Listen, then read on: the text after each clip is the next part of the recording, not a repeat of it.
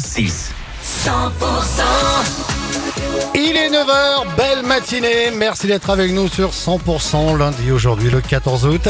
Et dans un instant, Shine Twain pour débuter cette nouvelle heure. Les tubes et l'info 100% On s'informe avec Margot Alix. Bonjour Margot. Bonjour Fred, bonjour à tous. Un grave accident de la route s'est produit ce dimanche soir dans le Gers. Après 18h, un trois véhicules se sont percutés sur la RN 124 à la hauteur de la commune de Giscaro. Trois personnes ont été grièvement blessées, évacuées en urgence à l'hôpital.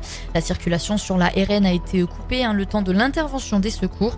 Une enquête a été ouverte pour établir la responsabilité de chacun dans l'accident, mais il semblerait hein, qu'une vitesse excessive soit à l'origine.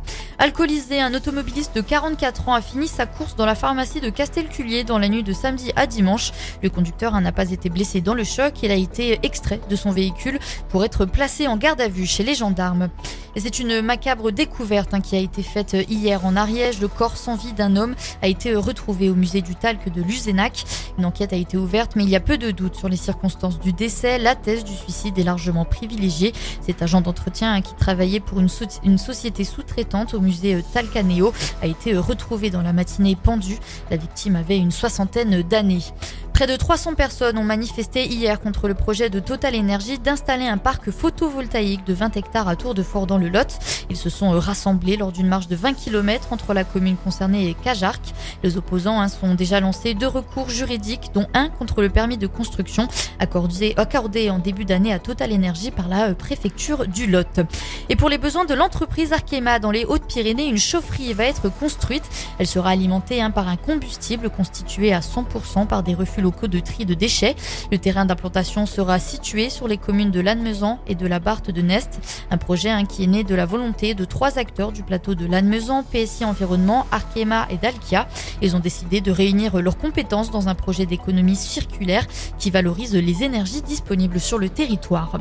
1200 km à vélo pour soutenir la recherche médicale. C'est le projet d'Adrien et Victor, deux jeunes Vendéens qui se sont lancés dans l'aventure Vent Italie.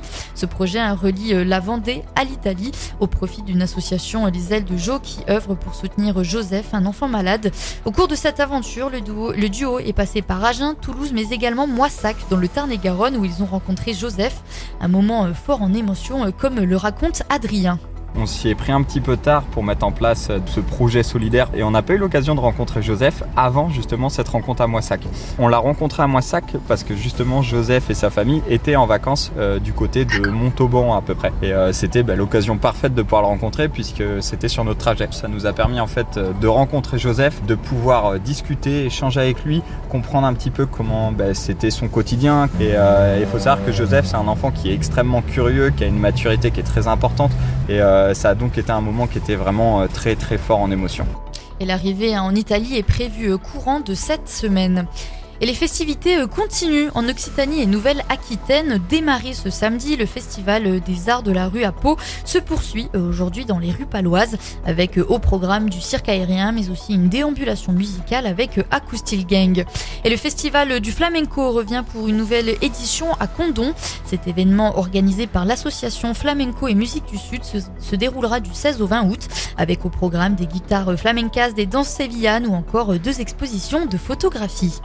Et dans le reste de l'actualité, Gérald Darmanin est sorti du bois en vue de l'élection présidentielle de 2027, dressant le portrait du candidat capable à ses yeux de reporter ce scrutin pour, pour en définitive se dépeindre lui-même.